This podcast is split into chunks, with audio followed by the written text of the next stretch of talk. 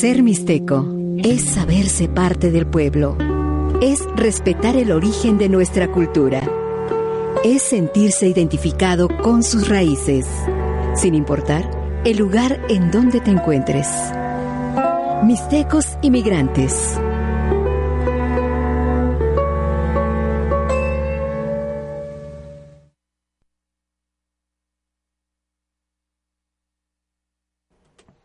Hola, ¿qué tal? Muy buenas tardes, qué bueno que nos escucha. Bienvenidos a su programa Mixtecos Inmigrantes. Me da mucho gusto escucharles, saludarles, sentirlos. Aunque usted no me vea y aunque usted no lo crea, está plácidamente en mi corazón ya que mis compañeros que me precedieron dejaron calientitos los micrófonos y los asientos, platicándonos unas cosas bien cuchicuchis que estábamos aquí en, en la antesala. Bien, pues yo le doy las muy buenas tardes aquí a Radio Raíces de CEDREC, desde donde vamos a transmitir aquí en la Ciudad de México, la ciudad de los palacios, la Gran Tenochtitlán, la región más transparente, eh, el defectuoso y hoy la Ciudad de México. Y hoy estamos de plácemes porque Estamos a unas cuantas horas. Estoy viendo el reloj donde todo late y late y late porque el día de mañana va a ser nuestra fiesta, la fiesta de usted y de todos nosotros, porque vamos a celebrar en el pastel el quinto aniversario de la ley de interculturalidad de atención a migrantes y movilidad humana en el Distrito Federal. Sí, bueno, así decía, así nació. Eh, ahora ya es la Ciudad de México, ¿sí? Y bueno, para nos preparamos bien bien bonito.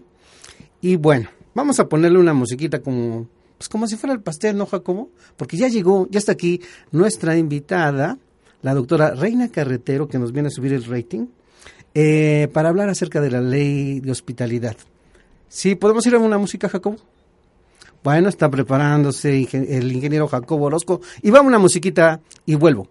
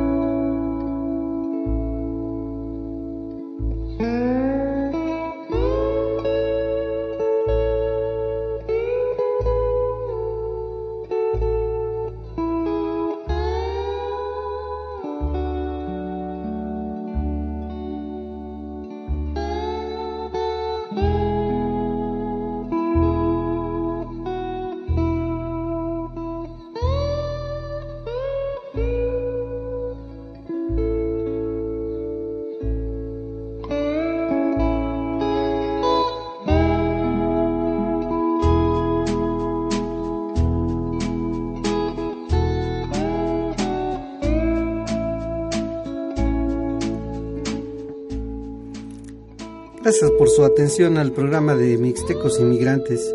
Qué bueno que nos acompaña. Eh, estaba acordándome con esta canción del doctor Neri Vela.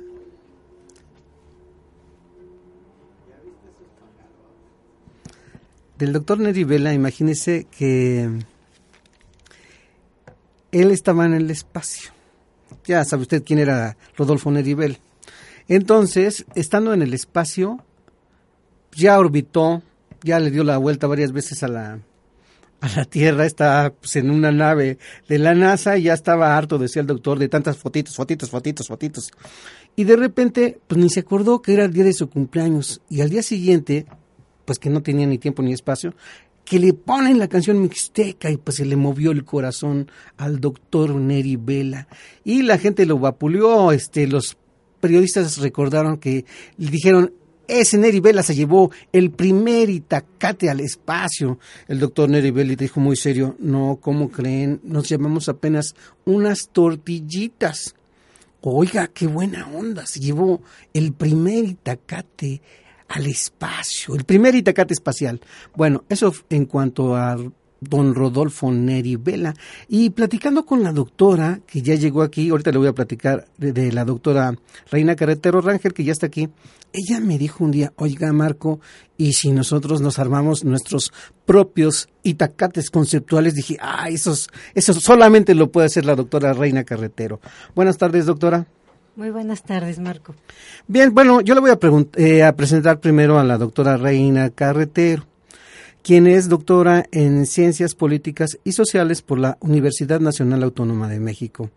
Asimismo, es doctora en Filosofía por la Universidad Michoacana de Nicolás Hidalgo. De San Nicolás, de San Nicolás Hidalgo. Es profesora también de la Facultad de Ciencias Políticas y Sociales de la UNAM.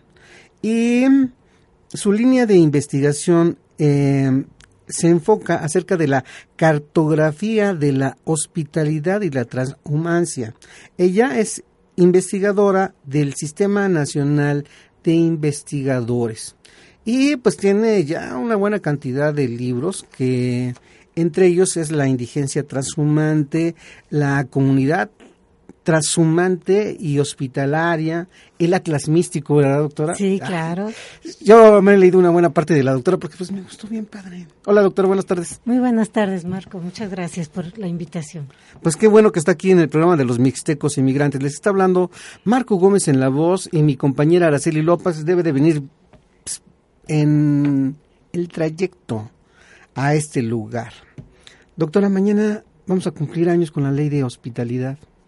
Sí, mañana celebramos ya el primer lustro del decreto de esta ley y bueno, estamos sumamente contentos y eh, celebrando por todo lo alto este evento que eh, posiciona a la Ciudad de México como la primera ciudad hospitalaria del mundo. Y en particular en estos momentos en donde vemos como millones de personas están migrando de Siria y de otros lugares a Europa buscando un lugar y donde son rechazados, donde hay muchos lugares en donde ellos pernoctan en condiciones de mucho riesgo y fragilidad. Bueno, una ley como la de la Ciudad de México realmente es importante y marca un hito en podríamos decirlo así, sin eh, pretender sonar demasiado eh, soberbios, como marca un hito en la humanidad, porque ser la primera ciudad hospitalaria va a contracorriente de todas eh, estas políticas de hostilidad hacia los migrantes que impera en este momento en todo el mundo. Los migrantes de todo el mundo. ¿Usted sabe cuántos son esos desplazados, esos migrantes, transhumantes que andan viajando por todo el mundo? Pues me estaba comentando la doctora que son alrededor de mil millones de desplazados. Mil millones son muchos, ¿no? Así es. Esa, esas son las eh, cifras que manejan eh, casi todas las organizaciones en el mundo internacionales manejan cifras muy parecidas y buena parte de ellos, 740 millones más o menos, eh, son desplazados internos y el resto, 200 millones, es, es eh, gente que viaja de un país en vías de desarrollo a otro. Bueno, imagínese ese desplazamiento, esas migraciones forzadas. ¿Por qué tiene que ver con nosotros? Porque nosotros también somos migrantes. Los mixtecos están migrando y se están moviendo todo el tiempo. Bien, oiga doctora, y bueno, ¿y cuántos es el desplazamiento interno en México? ¿Usted más o menos conoce la cifra? Sí, bueno, nos han dicho que desde el 2007 a la fecha son cerca de 200 mil personas que han sido desplazadas de su lugar de origen, sobre todo por la guerra del narcotráfico, dejando a miles de huérfanos, incluso huérfanos totales, o sea, su familia desapareció. Entonces, todas estas personas jóvenes, muchos de ellos, viajan a la ciudad más cercana y eh, eventualmente llegan a la Ciudad de México. Bueno, vamos a ponerlo en proporción. Imagine usted que al Estadio Azteca le caben 100 mil personas, pues cuando tiene un lleno total. Imagínese dos estadios aztecas. Pero la figura es muy trágica por lo que está diciendo. Imagíneselo en niños, en mujeres, en personas que se quedaron sin nada. Así es. Sí, eh, estamos hablando de cifras aproximadas porque no hay un número real y además estas cifras, las más cercanas que tenemos son de 2014. Ya han pasado cerca de dos años y se presume que llegan a nuestro país, que lo cruzan desde el sur de Sudamérica y Centroamérica, un promedio de 150 mil migrantes al año. Eh, transitan por aquí. Y entonces muchos de ellos llegan también a la Ciudad de México. Y eh, son jóvenes entre que no pasan de los 28 años, muchos de ellos hombres. Entonces, estamos hablando de una población con toda la fuerza, con toda, eh, vamos a decir, la fuerza de la juventud, que estos recursos no son aprovechados en, ni en nuestro país ni en los países de donde provienen.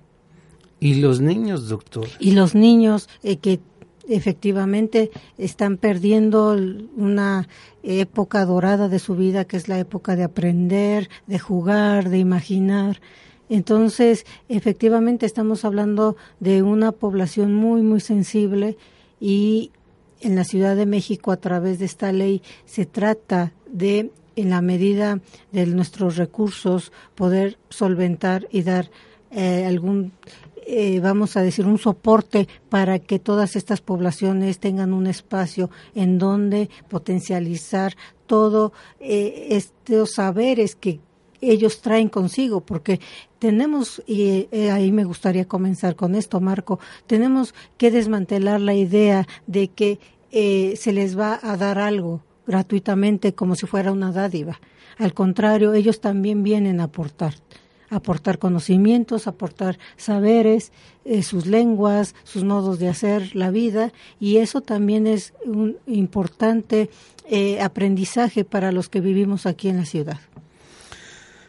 Es algo para ponerse a pensar y para ponerse a reflexionar el cumpleaños de nuestra ley. Nuestra porque es de todos los mexicanos, no nada más para la Ciudad de México. Se trata de irradiar esta idea por todos lados. Se llama Ley de Interculturalidad, Atención a Migrantes, Movilidad Humana en el Distrito Federal o Ciudad de México. Pero es un poco más, es conocida ya como la Ley de Hospitalidad.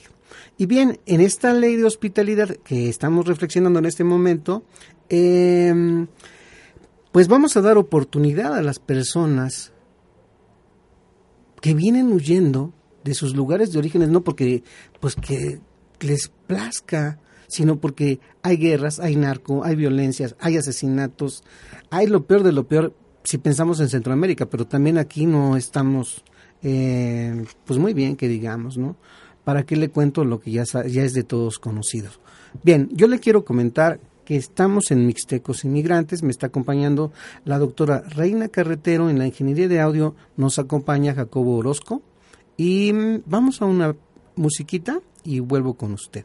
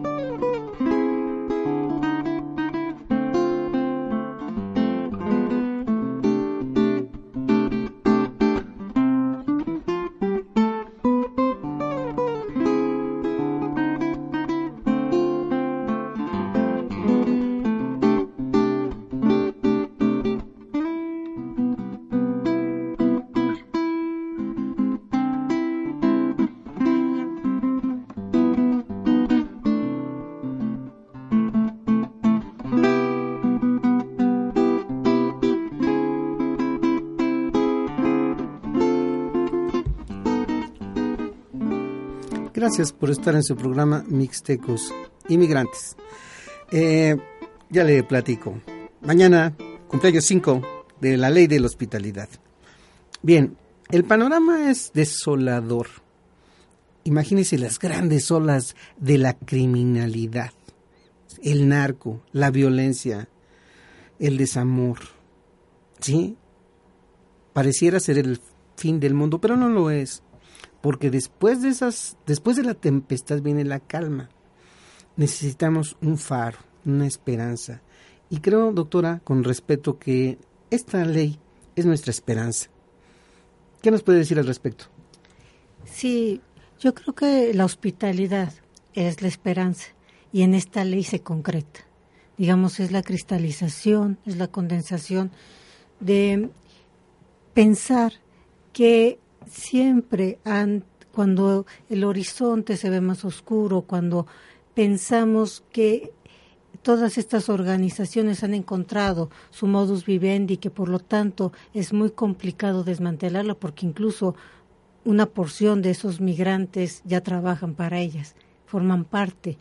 Entonces, todo esto vuelve complicado pensar en que eh, la hospitalidad puede ser, aunado a el exacerbado individualismo que se vive en las ciudades pequeñas, que nos hace pensar que la hospitalidad siempre es desprenderse de algo que nos pertenece. Y a mí me gustaría mucho enfatizar que la hospitalidad no es eso, la hospitalidad siempre es un intercambio. Siempre el otro nunca está completamente desposeído, siempre me va a aportar algo aquello que yo estoy compartiendo. Nunca me estoy desprendiendo de él. Siempre estoy compartiendo algo que también, por otra parte, me ha sido provisto por el colectivo. No se puede pensar en ninguna propiedad que haya sido hecho solamente por alguien, sino que cualquier cosa que pensemos que nos pertenece en realidad es fruto de todo un trabajo colectivo y social. Y bueno, fíjese, muy interesante la, la reflexión de la doctora, porque estos migrantes, sentidos todos, sí, emigrantes, migrantes, transhumantes, este, bueno, usted englobó una hermosa categoría en la transhumancia, tras el humus, tras lo calientito, ¿verdad? Sí, transhumus viene de la etimología latina, es el cruce de tierras. En este caso, eh, la transhumancia ha sido la condición humana, no es actual. Siempre eh, todo el nomadismo, eh, los cazadores, han practicado la transhumancia, el buscar una tierra que nos provea de aquellos recursos que necesitamos. Solo que en la actualidad el cierre de fronteras ha vuelto criminal la movilidad humana cuando es un derecho. Entonces la transhumancia es un derecho humano, tal vez el más importante, porque es el que nos permite ir a buscar nuestro alimento. Y el alimento puede transmutarse en muchas formas. Es un alimento incluso no solo material, sino emocional, espiritual, de sentido existencial. Porque, bueno, lo que está diciendo que no viajan solos, viajan con saberes. Sí, y no debe de ser ajeno aquí en la construcción de la ciudad de los palacios, la Gran Tenochtitlán, que desde los inicios llegaron de múltiples lugares, con múltiples sonidos, y cuando eh, evolucionó el reinado del imperio azteca, obviamente vinieron a, a, la ciudad de muchos, de muchos lados, y después se agregaron los españoles, hoy tenemos más de 40 comunidades, ¿no? Con distintos acentos. Es padrísimo estar en la ciudad porque sigue todo tipo de acentos, eso me encanta, ¿no? Y obviamente eh, de los 63 eh, lenguas de los pueblos originarios, aquí se hablan 58 y nada más para que lo vayamos poniendo en perspectiva, doctora. Así es, y esos son recursos que nos pertenecen también a todos los habitantes de las ciudades, solo que no los reconocemos como propios pensamos que pertenecen a tal comunidad, a tal población, sin darnos cuenta que esos saberes nos corresponden nos pertenecen, es nuestra herencia, es nuestro legado y es lo que tendríamos que saber, independientemente si nos interesan otros idiomas que ahora tienen un predominio en el mundo, como el inglés, el francés y demás. Estos saberes, estos idiomas, estas lenguas son nuestra herencia y en verdad que estamos obligados y además sería realmente un elemento que construye identidad, tejido social en un momento en que parece que estamos en una especie de vacío que buscamos eh, llenar ese vacío con cosas superfluas, con un consumo exacerbado. Eso es la riqueza de nuestra ciudad. Imagínense, pues, em, lo que se puede hacer con todo esto. Ya, ah, obviamente estamos poniendo en perspectiva la ley, ¿sí? ¿Cuáles son los horizontes de la ley para no salirnos? Bueno, los horizontes de la ley... Que prevé la propia ley en el texto y que se puede realizar y que se debe de realizar y que debemos de avanzar hacia allá. Claro, en su reglamento que fue eh, tal vez eh, elaborado muy, más que en otras leyes, la, la elaboración del reglamento fue rapidísima. Después de un año ya se tenía el reglamento. Y en, en el reglamento está acordado la construcción del Centro de la Interculturalidad de la Ciudad de México. Y eh, lo más importante es que este centro dice desarrollará sus actividades conforme a un programa general, el cual incluirá las de carácter permanente y temporal que garanticen una mayor inclusión y diversidad de acuerdo a la disponibilidad de espacios, ejecución, desarrollo, calendario y cronograma, y que tiene por objetivo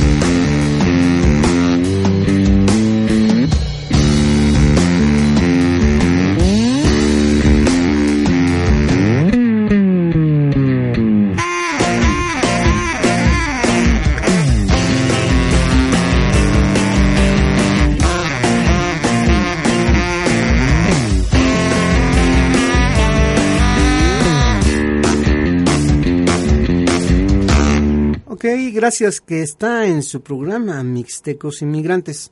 Estoy platicando con la doctora Reina Carretero. Estamos hablando acerca de la ley de intercultural, interculturalidad, atención a migrantes y movilidad humana en la Ciudad de México.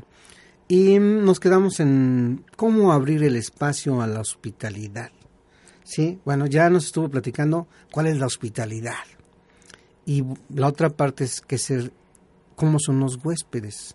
Ya nos dijo, hay que ser hospitalarios, pórtate sensato y hábleles tu corazón a los migrantes. Pero es una gran responsabilidad ser huésped, doctora. Ser huésped y ser anfitrión. Y eh, muchas veces jugamos esos, ese doble papel, porque en un panorama, en un horizonte de extrema movilidad, también todos estamos obligados a movilizarnos en busca de trabajo con mayores o menores recursos que otros, pero nos movemos. Entonces, también jugamos en nuestras vidas ese rol de huésped, porque no permanecemos fijos en un lugar, nos movemos y esa comprensión nos permite que entender más bien cuál es el, digamos, em, la gran responsabilidad que implica ser anfitrión y ser huésped, estar en los dos lados. Cuando soy anfitrión, el abrir las puertas de mi casa, de mi ciudad, y dejar entrar al otro incondicionalmente, sin pedirle ningún tipo de garantía. Porque allá donde voy también espero que me reciban del mismo modo. ¡Ay, ahí alto! Paren las rotativas. Vea lo que está diciendo la doctora. Llegan y nos tocan nuestros huéspedes, los transmigrantes. Pero acuérdense, ¿eh? cuando nos toque viajar allá, nos las van a aplicar. Así es. Cíclico, ¿verdad? Así es, porque nosotros también vamos a viajar y también nos van a dar un trato de hostilidad o de hospitalidad. ¿Qué queremos? Si nosotros queremos que se generalice la hospitalidad, tenemos que comenzar con nosotros y darle a aquel a quien, quien llega, a quien toca nuestra puerta, el trato de huésped, que en la ley lo dice así. ¿Qué es un huésped? Toda persona proveniente de distintas entidades federativas o naciones que arriba al Distrito Federal con la finalidad de transitar en esta ciudad sin importar su situación migratoria. Es muy importante eso. O sea, sin considerar si tienen papeles migratorios o no. Y que ahí, doctora, doctora, doctora. Los sin papeles pueden entrar a esta ciudad. Efectivamente. Los migrantes no son criminalizados. En absoluto. Y esa es la parte más importante, tal vez que se ha alcanzado con esta ley. ¿Por qué? Porque aquí se desmantela toda esta idea de criminalidad y de ilegalidad. No importa su situación migratoria y goza del marco de derechos y garantías constitucionales y locales, así, y algo muy importante, el acceso al conjunto de programas y servicios otorgados a todo residente, y esta definición incluye a migrantes internacionales, migrantes económicos, transmigrantes, solicitantes de asilo, refugiados y sus núcleos familiares. Podríamos decir que eh, la figura del huésped es trasciende y es un avance sustancial ante todas estas figuras que ya quedan superadas, que quedan atrasadas. La figura de huésped incluye a todas estas figuras que habíamos pensado antes, y que todavía siguen teniendo auge como la idea de refugiados asilados. La idea de huésped supera en todo el mundo y con mucho esta, estos anteriores eh, imágenes que traen sobre todo una gran carga de eh, permisos que tenían que dar las autoridades y mucha burocracia. La idea de huésped por, se aplica solo por llegar al territorio de la Ciudad de México. De ahí que la ley de hospitalidad nos dé la categoría de la primera ciudad hospitalaria en el planeta. Claro, porque de manera automática, sin usted tramitar nada por estar aquí, ya es considerado huésped. Nuestros huéspedes. Así es. Bueno, pero eso nada más es pura palabra, doctora. O sea, pues mis amigos colombianos, los jamaiquinos, los brasileiros, bueno, esos vienen con un billete, pero ¿y los de Centroamérica? Ya como le hacemos en el operativo.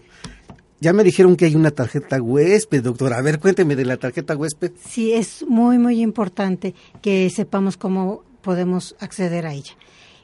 En particular es importantísimo que se tenga porque porque es un documento de identidad con fotografía emitida eh, que lo que nos hace es blindarnos contra eh, eh, digamos, acusarnos de que somos ilegales, de que estamos aquí de manera ilegal.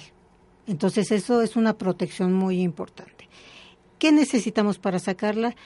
un documento de identidad cualquiera, que incluya una fotografía, o una credencial de una institución educativa aquí en la Ciudad de México, o una constancia de identidad emitida por un consulado, un documento de viaje, un documento que emita la Comisión Mexicana de Ayuda a Refugiados o un documento migratorio emitido por el Instituto Nacional de Migración, cualquiera de esos documentos o el documento de viaje, cualquier, cualquier identificación nos funciona, así ya sea eh, extemporánea, ¿sí? Que, que nos permita decir, bueno, este es mi nombre.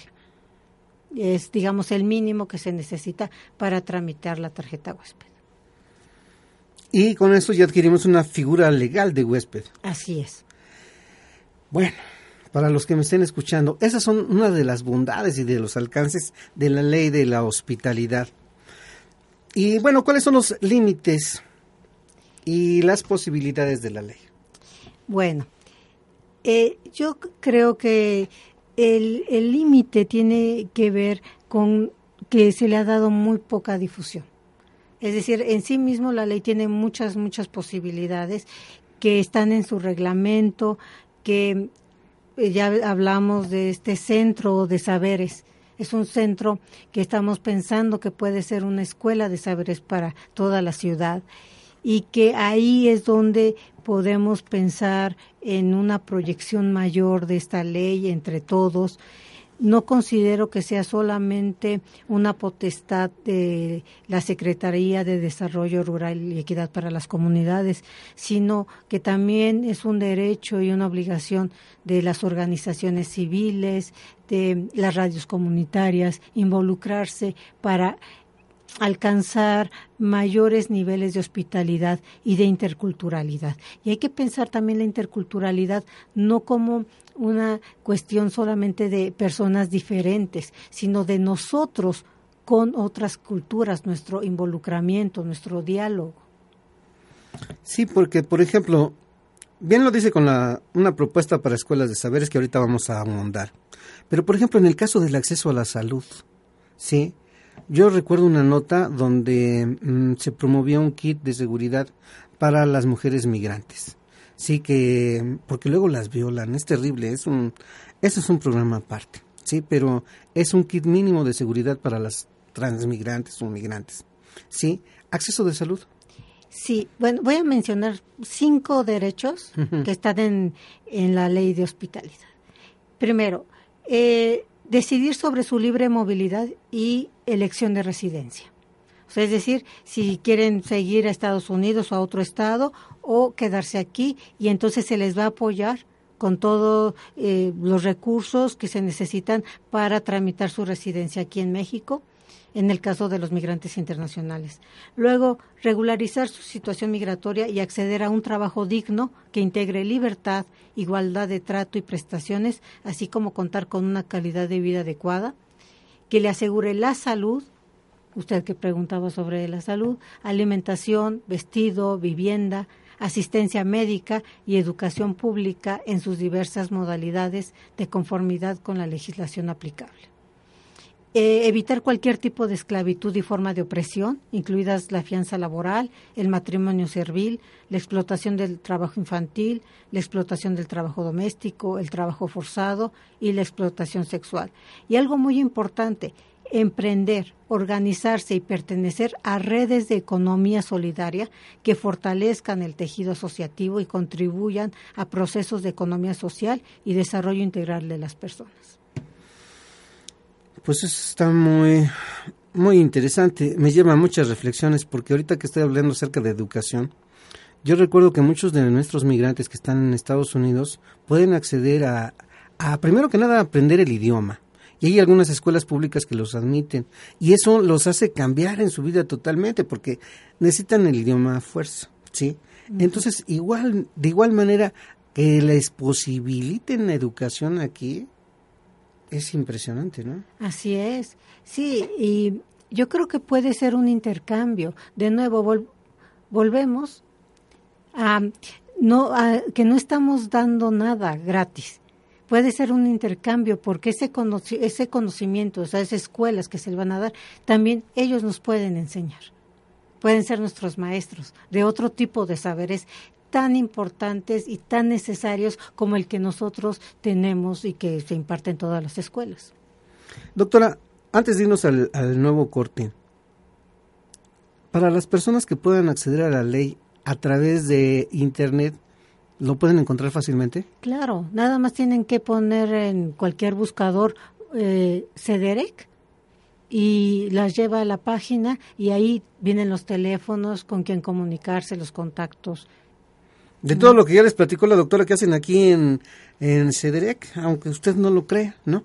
lo están chambean y chambean duro, pero aparte usted puede encontrarse la ley completita, por si tiene alguna duda. Pero si tiene más dudas, pues se pone en contacto con nosotros, con los mixtecos inmigrantes, y le hablamos a la doctora Carretero para asesorarlo.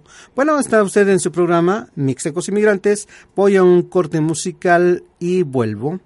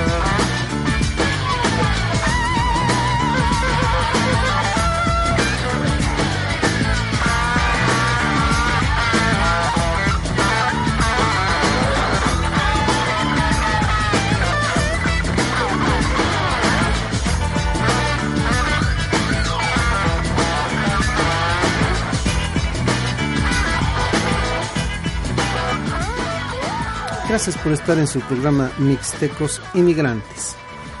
Bien, le comentaba que estoy o estamos conversando y usted nos eh, acompaña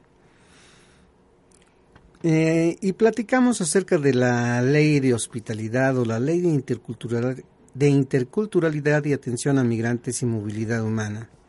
Muy, muy bonita ley porque es su cumpleaños, es un lustro en el operativo, en lo práctico. A ver, le quiero hacer una pregunta.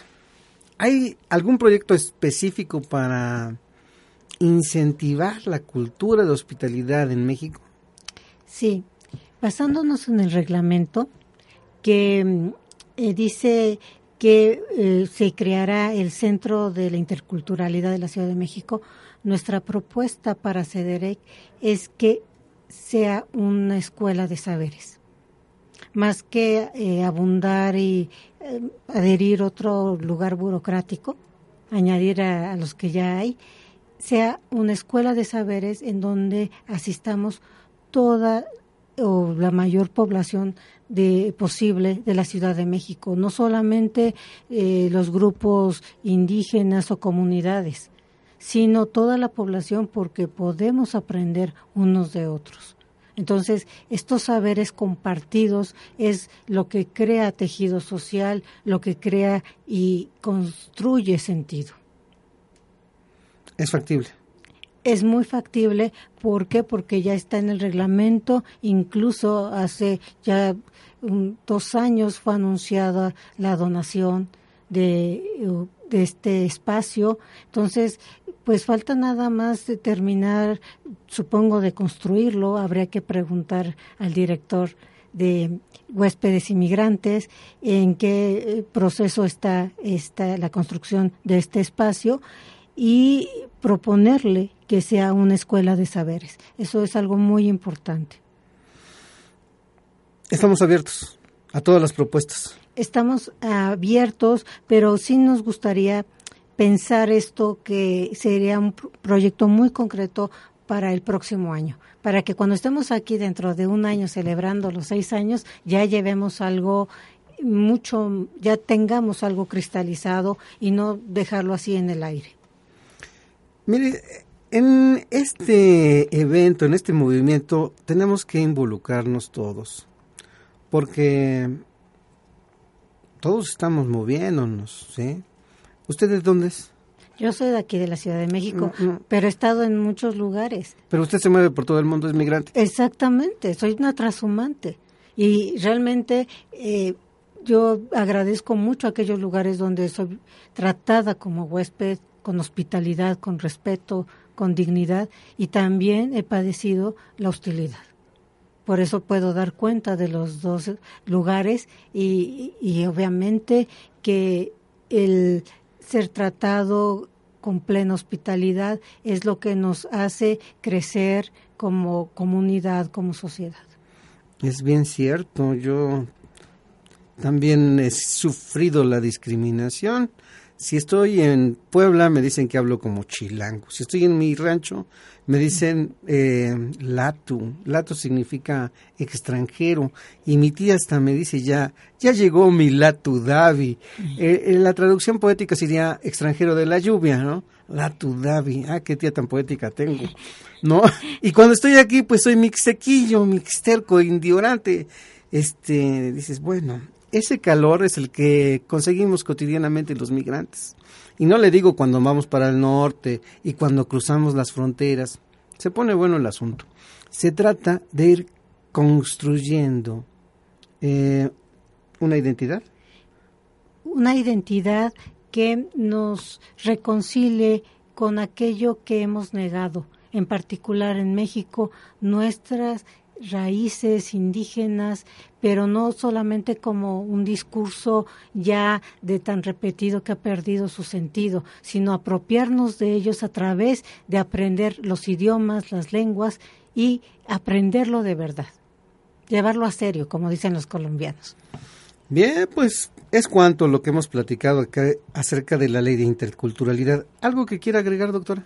Pues eh, prepararnos para hacer un movimiento entre las radios comunitarias y todos los medios de comunicación que abran sus puertas para hacer seminarios, coloquios y un movimiento cada vez más inclusivo, más incluyente para presionar, en verdad, y lo digo con todo respeto, a la CEDEREC para que con más rapidez se construya este espacio y vayamos alcanzando aquellas metas que la ley y que el reglamento se propone.